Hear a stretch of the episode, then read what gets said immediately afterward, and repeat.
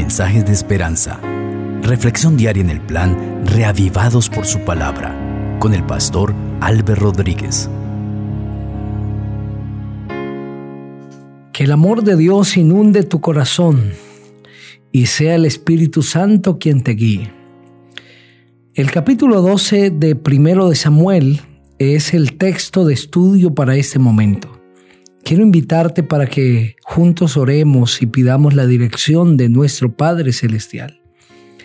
Nuestro querido Dios, estamos listos para hacer la lectura de tu palabra y para ella necesitamos la dirección. Requerimos, Señor, que mientras leemos cada texto impresione nuestro corazón por eso te rogamos en este momento que el Espíritu Santo pueda llegar a nuestra vida, Señor. Gracias porque nos has escuchado. En el precioso nombre del Señor Jesucristo. Amén. Ese capítulo dice así. Dijo Samuel a todo Israel, he oído vuestra voz en todo cuanto me habéis dicho, y os he dado un rey. Ahora pues ahí tienes al rey que ha de guiaros yo soy ya viejo y estoy lleno de canas, pero mis hijos están con vosotros y yo he andado delante de vosotros desde mi juventud hasta este día.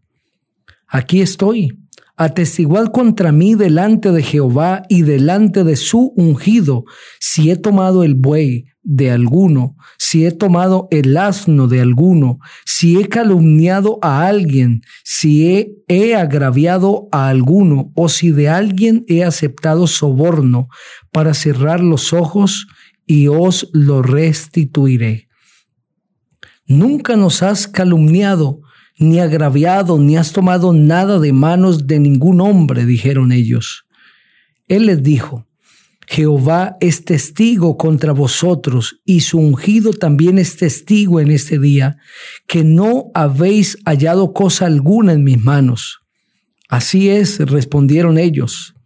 Entonces Samuel dijo al pueblo, Jehová que designó a Moisés y a Aarón y sacó a vuestros padres de la tierra de Egipto, es testigo Ahora pues aguardad y discutiré con vosotros delante de Jehová acerca de todos los hechos de salvación que Jehová ha hecho con vosotros y con vuestros padres. Cuando Jacob entró en Egipto y vuestros padres clamaron a Jehová, Jehová envió a Moisés y a Aarón, los cuales sacaron a vuestros padres de Egipto y los hicieron habitar en este lugar pero ellos olvidaron a Jehová su Dios, y él los entregó en manos de Císara, jefe del ejército de Hazor, en manos de los filisteos y en manos del rey de Moab, que les hicieron guerra. Ellos clamaron a Jehová y dijeron, hemos pecado porque hemos dejado a Jehová y hemos servido a los Baales y a Astarot. Líbranos ahora pues de manos de nuestros enemigos y te serviremos. Entonces Jehová envió a Jerobaal, a Baraj, a Jepté y a Samuel, y os libró de manos de los enemigos que os rodeaban y habitasteis seguros. Pero cuando visteis que Naas, rey de los hijos de Amón, venía contra vosotros, me dijisteis, no, que reine sobre nosotros un rey, siendo así que Jehová vuestro Dios era vuestro rey. Ahora pues aquí tenéis al rey que habéis elegido, el cual pedisteis. Ya veis que Jehová os ha dado un rey. Si teméis a Jehová y lo servís, si escucháis su voz y no sois rebeldes a la palabra de Jehová, tanto vosotros como el rey que reina sobre vosotros servís a Jehová vuestro Dios, haréis bien. Pero si no escucháis la voz de Jehová, si os rebeláis contra sus mandatos, la mano de Jehová estará contra vosotros como estuvo contra vuestros padres. Esperad aún ahora y mirad esta gran cosa, que Jehová hará ante vuestros ojos. ¿No es ahora la siega del trigo? Yo clamaré a Jehová y él dará truenos y lluvias para que conozcáis y veáis cuán grande es la maldad que habéis cometido ante los ojos de Jehová pidiendo para vosotros un rey. Luego clamó Samuel a Jehová y Jehová dio truenos y lluvias en aquel día y todo el pueblo sintió un gran temor de Jehová y de Samuel. Entonces dijo todo el pueblo a Samuel, Ruega por tus siervos a Jehová tu Dios para que no muramos, porque a todos nuestros pecados hemos añadido este mal de pedir un rey para nosotros. Pero Samuel dijo al pueblo, No temáis, vosotros habéis hecho todo este mal, pero con todo eso no dejéis de seguir en pos de Jehová, sino servirle con todo vuestro corazón no os apartéis en pos de vanidades que no aprovechan ni libran, porque son vanidades. Pues Jehová no desamparará a su pueblo por su gran nombre, porque Jehová ha querido haceros pueblo suyo. Así que lejos de mí pecar contra Jehová, dejando de rogar por vosotros. Antes os instruiré en el camino bueno y recto. Solamente temed a Jehová y servidle de verdad con todo vuestro corazón, pues habéis visto cuán grandes cosas ha hecho por vosotros. Pero si perseveráis en hacer mal, vosotros y vuestro rey pereceréis. Ese capítulo contiene el discurso de Samuel ante el pueblo de Israel una vez Saúl es coronado rey.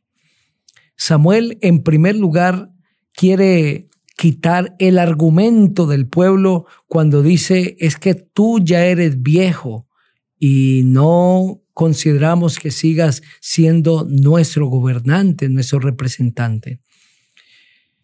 El pueblo ha menospreciado no solamente a Samuel, sino a Dios mismo. Es por eso que Samuel empieza diciéndoles al pueblo, Ahora pues ahí tenéis al rey que ha de guiaros. Yo ya soy viejo y estoy lleno de canas, pero mis hijos están con vosotros y yo he andado delante de vosotros desde mi juventud hasta ese día. Luego de que Samuel presenta a su nuevo rey y le dice, Él será ahora su gobernante, les hace una pregunta Ustedes son testigos delante de Dios y delante de su ungido, es decir, de Saúl, si me he portado mal delante de ustedes, si he tomado el buey de alguno, si he tomado el asno de alguno, si he calumniado a alguien, si he agraviado a alguno, si de alguno he aceptado soborno para cerrar los ojos. Y el pueblo dice, eso nunca ha pasado. En otras palabras, Samuel había sido un ejemplo, una inspiración. Samuel había ejercido un intachable liderazgo espiritual, aunque los hijos de Samuel sí andaban en desobediencia. Pero Samuel como persona, como líder, como sacerdote, como profeta, había hecho lo correcto delante de Dios. Y a pesar del liderazgo destacado de Samuel, a pesar de haber sido un instrumento de Dios, el pueblo menospreció a su líder. No agradecieron el destacado trabajo de este hombre, que ahora se va a retirar del ejercicio de liderazgo porque el pueblo lo ha reemplazado ahora por una monarquía, empezando con Saúl. La vida de Samuel es el testimonio de la obra del Espíritu Santo en el corazón del hombre.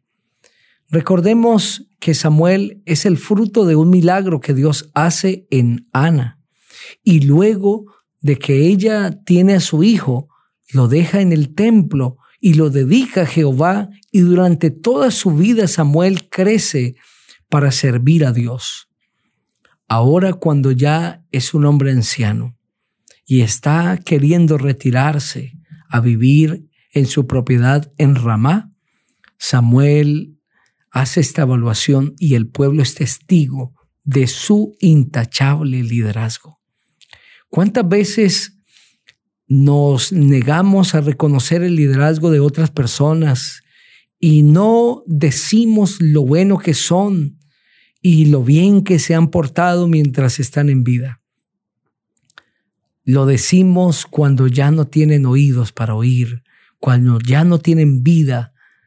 Y es ahí en medio de los lamentos que reconocemos lo bueno que hacen. Hoy es el día para reconocer lo bueno que ha hecho su familia, que ha hecho su esposo, su esposa, sus seres amados o el líder espiritual que le ha conducido. No espere hasta que ya no esté para decir lo bueno que fue. Dilo en vida, reconoce. Hazle una llamada quizás a esa persona importante en tu vida y dile lo que siempre has pensado, las virtudes que tiene. Porque es necesario esto para que en primer lugar nosotros reconozcamos la labor de otros y en segundo lugar fortalezcamos esas virtudes en esas personas.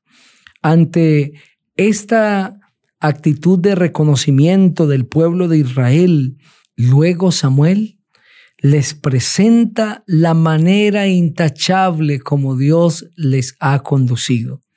Desde que Jacob entró por una hambruna a Egipto con toda su familia, el Señor intervino de una manera especial, porque luego de que los israelitas fueron esclavizados en Egipto, Dios los liberó y los condujo hasta aquí donde están, reunidos en Mizpa y ahora estableciendo un rey.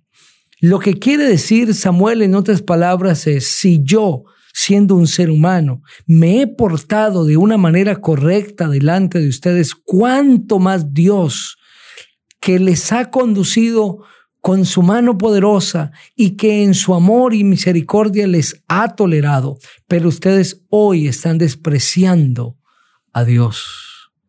Esas palabras de Samuel, ahora pues aquí tenéis al rey que ha de guiaros son unas palabras tristes, porque ese rey estaba ahora ocupando el lugar que Dios tenía en el pueblo. Es por eso que en el versículo 12 Samuel les dice, pero cuando visteis que Naas, rey de los hijos de Amón, venía contra vosotros, dijisteis, no, que reine sobre nosotros un rey, siendo así que Jehová vuestro Dios era vuestro rey.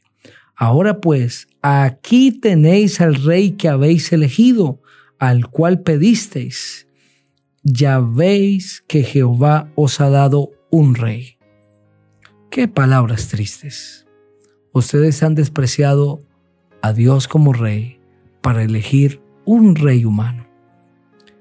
¿Qué cosas estarán desplazando a Dios de nuestra vida.